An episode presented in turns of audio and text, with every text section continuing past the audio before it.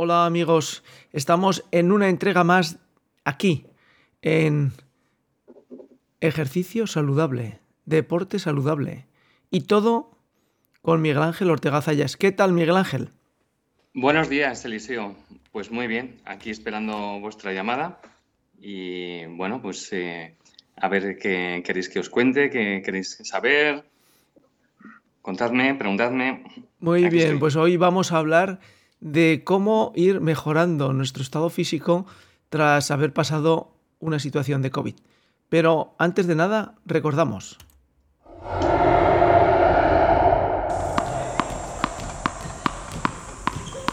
Hablamos de ejercicio y salud caminando con Miguel Ángel Ortega Zayas.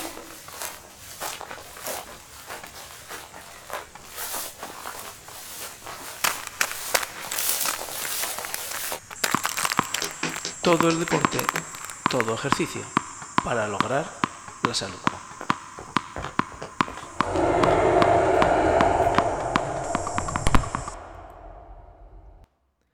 Bueno, Miguel Ángel, estamos encantadísimos de volverte a tener aquí de nuevo. Hemos tardado unos cuantos meses en tener una nueva entrega por circunstancias eh, personales, pero estamos aquí. Y hoy lo que queremos, Miguel Ángel, es que nos eches una mano en ver cómo podemos eh, mejorar nuestro estado físico eh, tras haber pasado una situación de COVID y cómo podemos intentar eh, despistar al cerebro de esas sensaciones pues de cansancio, de fatiga y que dan la sensación de que debes estar quieto y sentado porque cuando uno está cansado y fatigado, lo que tiene que hacer es descansar. Efectivamente. Eh, lo que sí también quiero, eh, con lo que os voy a contar y hablar, es que yo no soy médico, ¿vale? Eh, habrá cosas que uno tendrá que realizar su consulta a su médico de cabecera o a su médico pues, de empresa, etcétera. Lo que sí que os quiero contar, todavía no hay muchos estudios, todavía es el gran desconocido en el, en el tema COVID, es que como todo, cuando uno ha tenido una lesión o está enfermo, pues que el, ejercicio, eh, primero hay que estar aproximadamente, como suelen decir, y es cierto, unos 10 días de reposo. El reposo no es estar tumbado en la cama, depende también si hay algún tipo de lesión que te impide hacer, eh, realizar grandes esfuerzos, pero lo normal es que sea 10 días de reposo, que sea una regresión gradual. ¿Esto qué puede significar? Pues que vayamos poquito a poco, como cuando se lesiona un deportista. No empieza el primer día a tope pues hay que empezar con, pues, a lo mejor uno o dos días con actividades ligeras. Allí, vamos, allí, allí vamos a comenzar. Eh, debemos pensar, Miguel Ángel, que la mayor parte de la población, una gran parte de la población, eh, puede ser que esté acostumbrada a hacer ejercicio, pero nunca haya eh, realizado una entrada gradual, progresiva y con entrenamiento, entre comillas, hacia el ejercicio, con lo cual, de alguna manera, eh, la población en general puede haber practicado algún deporte a lo largo de su vida o incluso mm, días antes de, entrar eh, en fase COVID, pero sin embargo no sabe cómo prepararse y hacer un entrenamiento gradual de mejora física. ¿Cuáles serían las, claves para hacer una entrada progresiva? Sí, lo voy a contar de la manera más sencilla que se pueda entender sin tener que ser un experto ni acudir a, Internet, ni redes sociales, ni a amigos, vecinos, etcétera, que solemos eh, recurrir. ni al cuñado, ni al cuñado. Ni al cuñado. pues a ver, podríamos empezar con uno o dos días con actividades ligeras, 30 minutos. 30 minutos que puede ser un paseo pues, cerca de casa, por un parque, incluso en la propia vivienda, si alguno todavía no se siente seguro de salir a, la calle por, el tema de seguridad, pues 30 minutos, incluso una bicicleta estática sin ninguna, sin tener que poner ninguna, ningún nivel, eh, digamos, exigente para pedalear. O sea, simplemente en el cero, por, decirlo de alguna forma, en el cero. O sea, sería un 75, o sea, un 70% de la frecuencia cardíaca que luego explicaré un poquito más adelante. Luego se puede eh, pasar de, de uno o dos días de actividades, estas de que hemos hablado ligeras, a pasar las siguientes semanas a uno o dos días con 45 minutos. y una actividad moderada. Digamos, ya, ya no sería un paseo, sería caminar. Caminar, pero ya no paseando y parándonos de vez en cuando, sino unos 45 minutos. Que eso también nos vamos a dar cuenta de cómo estamos. Si nos estamos encontrando bien, bueno, puedo aumentar ese, esos minutos. Y si no me encuentro bien, pues eh, lógicamente es lo que se suele decir, me paro o vuelvo a casa o en casa si estoy en una bicicleta estática, paro y descanso. ¿vale? Digamos, hay que integrar un poco las actividades. Eh, Miguel Ángel, ¿cómo, ¿cómo puedo identificar o diferenciar entre mi cansancio físico de la actividad que estoy realizando y mi pues cansancio de la del propio eh, evolución del post-COVID? Pues mira, eh, los que eh, han sufrido COVID o, todavía están convalecientes, hay un síntoma que es muy, común, que es la dificultad para respirar.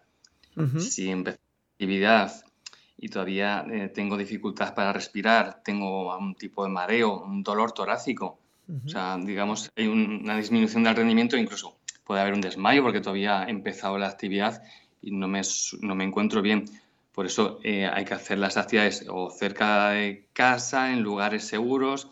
La bicicleta estética puede ser segura, pero claro, también si hay un desmayo, un mareo, nos podemos caer. Entonces hay que elegir actividades que no nos puedan, si nos desmayamos, estemos en un lugar, digamos, seguro, cercano, que haya gente, no nos vamos a ir a pasear a la orilla del Ebro y nos caigamos y acabemos en el agua. Por ejemplo, soy un poco exagerado. Entonces, digamos, tenemos que ser un poco mm, precavidos en ese sentido. O sea, poquito a poco, lo que he dicho al principio, tiene que ser una regresión gradual, o sea, muy poco a poco. Lo podemos combinar en cuatro fases. Si queréis, os lo voy añadiendo. Sería una primera fase, pues hacer estiramientos en casa, hay gente que le gusta el yoga o combinado con pilates, unos estiramientos pues, eh, de, los grandes grupos musculares, eh, piernas, brazos, espalda. La segunda fase la podríamos ya incluir ya dentro de esos estiramientos a caminar, lo que he dicho anteriormente, 30 minutos, las primeras semanas, luego 45 y luego ya las últimas semanas 60 minutos y si alguno ya se atreve porque le gusta correr a empezar a trotar, también podría ser una pequeña prueba para él, a ver cómo se encuentra. Eh, sería, digamos, un entrenamiento ya más de resistencia a la, cuarta fase, por decirlo de eh, alguna forma. Lo podríamos dividir. Ajá. La parte de, del trotar eh, y combinar con paseo, ¿cómo podría ser un entrenamiento del, del trotar con pasear y alternativamente hacer una y otra? Sin, hacerlo muy planificado, uno mismo sí, porque ahora la, gran mayoría sale a correr con, reloj. Entonces hay un cálculo que a lo mejor no es 100% fiable, pero bueno, si no uno no es experto, es eh, a 220, esa, esa, cifra. Pulsaciones. Sí. Entonces. 220 pulsaciones. 220 menos la edad. Ah, si yo tengo a 172, 174 pulsaciones, que sería mi máximo. O sea, nunca habría que llegar. Ajá. Sí, sí. Con lo cual, eh, el, indicador de no es el, tanto la respiración, sino las pulsaciones. Pulsaciones sería un buen parámetro. Habría otros más parámetros, pero bueno, mm, algo básico para alguien de la calle le puede orientar. Que a lo mejor 100% no es fiable porque tenía que hacerse un electrocardiograma, dependiendo también su, historia de, su historial deportivo, pues a lo mejor es demasiado o es poco todavía. No es lo mismo un ciclista o un nadador que alguien que, que entrena pues, la fuerza explosiva solamente. Una pregunta eh, con respecto a esto. ¿Qué relación hay? Y a lo mejor me estoy, te estoy metiendo en un, en un jardín que no quieres contestar. Eh, eh, ¿Qué relación hay entre lo que sería la ventilación pulmonar y, la, la frecuencia cardíaca? A ver, son parámetros que nos pueden indicar cómo eh, estás ventilando, cómo, cómo mm, está respondiendo, digamos, tu organismo frente a, un ejercicio intenso. Pero yo eso sí que se lo dejaría esa respuesta, te la tendría que dar un fisiólogo del ejercicio o un médico. Yo ahí querría entrar a debatir ni a, ni a contestar algo que no lo sé con seguridad.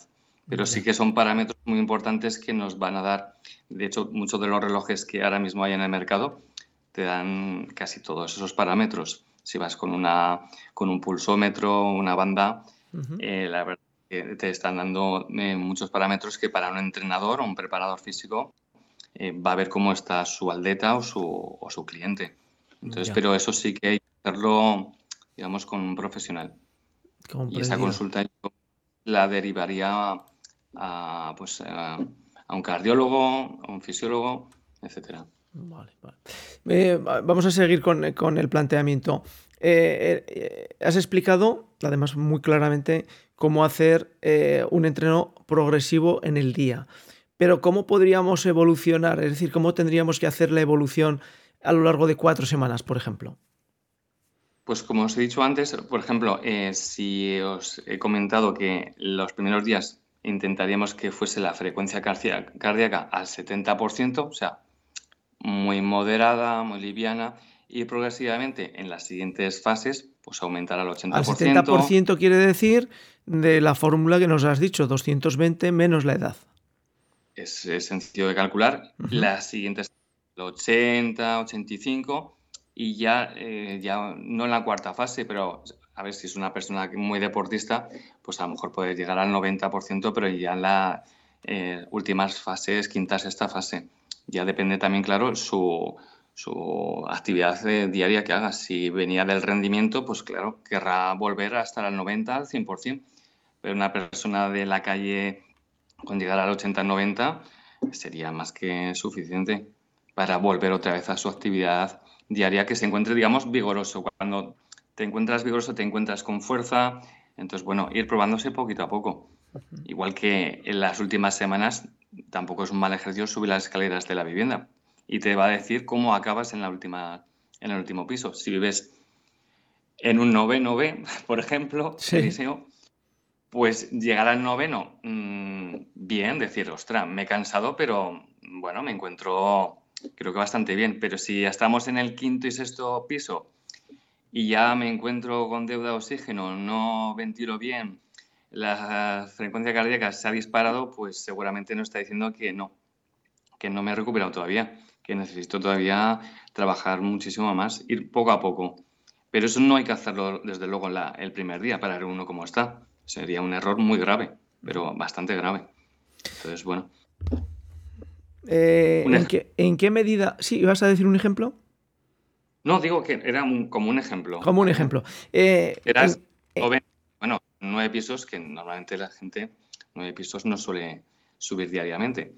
Pero un tercero, un cuarto piso, que es más o menos... Un quinto. Mm. el 75-80% de la población, pues el cuarto piso, pues ya dices, ah, pues qué bien, he subido bien. Y un quinto, pues bueno, eh, sería una forma de probarse noveno ya es un poco exagerado. He puesto el caso más extremo. ¿eh? Más extremo. Subir bueno. Eh, ¿Cómo podemos combinar eh, lo que nos estás diciendo del ejercicio, la entrada progresiva a ese ejercicio y las consultas que puedan hacernos o, las visitas eh, que tengan programadas con, con el médico de cabecera o los seguimientos post-COVID que tengamos? Es decir, ¿Podemos incorporar esa información a nuestras visitas o eh, es un elemento que no tiene nada que ver eh, la situación física eh, deportiva, entre comillas, con respecto a lo que sería el estado COVID? No, no, al médico de cabecera le va a ir muy bien las observaciones que haya hecho uno propias, le va a venir muy bien al médico de cabecera. Pues si en el primer, segundo día que estoy saliendo me mareo, tengo dificultad de respirar, pues todavía a lo mejor esos 10 días de reposo hay que aumentarlos. Y lo mismo, si estoy en la segunda tercera fase, que ya he empezado a encontrarme bien, y tengo todavía eh, algún desmayo, tengo todavía algún mareo, mm, eh, tengo demasiadas agujetas, pues eh, también hay que tomárselo con mucha calma. Esas, digamos, esas observaciones propias que, que haga uno se las tiene que, te las tiene que comentar al, médico de cabecera, porque a lo mejor te está tomando alguna medicación, hay que bajar la dosis, entonces tiene que ser pues eh, conjuntamente con su médico de cabecera o donde tenga su propia consulta. Muy bien, muy bien, está siendo muy claro. Y ya para cerrar eh, este, esta, este reentré, este reencuentro con Miguel Ángel Ortega Zayas, ¿en qué medida eh, el caminar, el hacer ejercicio caminando, eh, nos puede recuperar eh, físicamente al 100%. Es decir, podemos llegar a tener eh, una situación física óptima con andadas saludables, de las que tú eres especialista y organizas muchas y habituales, en entornos y paisajes que ya hemos visto aquí preciosos, que en alguna de ellas nos, incorporaremos. ¿El andar nos puede poner en una situación óptima de salud y física?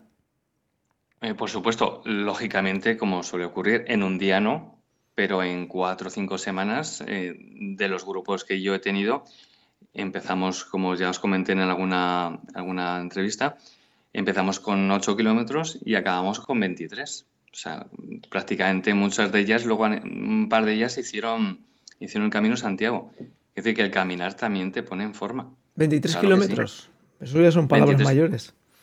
Exactamente, y con un ritmo mm, ya no de, camino o de paseo, sino ya un camino, o sea, una, marcha bastante vigorosa.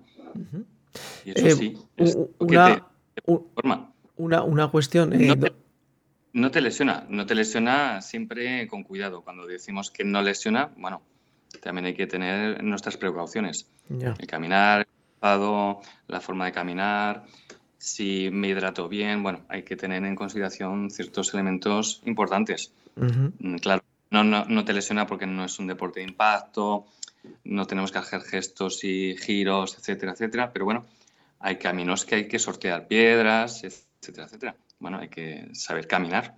Todo el mundo sabe caminar, pero bueno. Miguel Ángel, danos una, una dirección de correo electrónico para que la gente que nos está escuchando pueda mandarte sus dudas o sus cuestiones o, sus, pues ganas de, incorporarse, sus ganas de incorporarse a, tus andadas. Sí, la primera parte es muy fácil porque info, todo el mundo se lo aprende, info de información, arroba, y la siguiente ya sí es M-A-O-Z-A-Y-A-S punto es, que es info arroba maozayas.es, que estaré encantado en, en contestar consultas y atender a la gente que, quiera conocer algo más. Mao Zayas, Miguel Ángel Ortega Zayas, con lo cual tiene relación con punto es, ¿de acuerdo? Bueno, pues Miguel Ángel, eh, un placer volver otra vez a, encontrarnos contigo.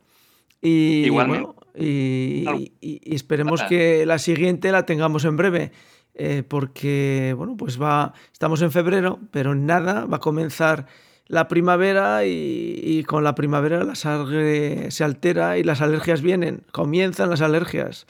Miguel Ángel, y la pues gente que tiene problemas de respiración, pues eh, probablemente necesita unos consejos para intentar evitar esas alergias cuando está caminando o corriendo o jugando al tenis. Pues encantado, Eliseo. Perfecto, Miguel Ángel. Bueno, pues hasta aquí nuestro episodio de hoy de Ejercicio Saludable con Miguel Ángel Ortega Zayas. Un abrazo.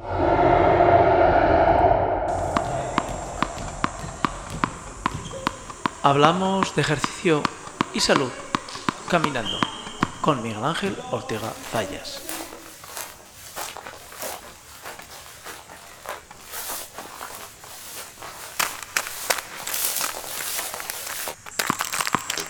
Todo el deporte todo ejercicio para lograr la salud.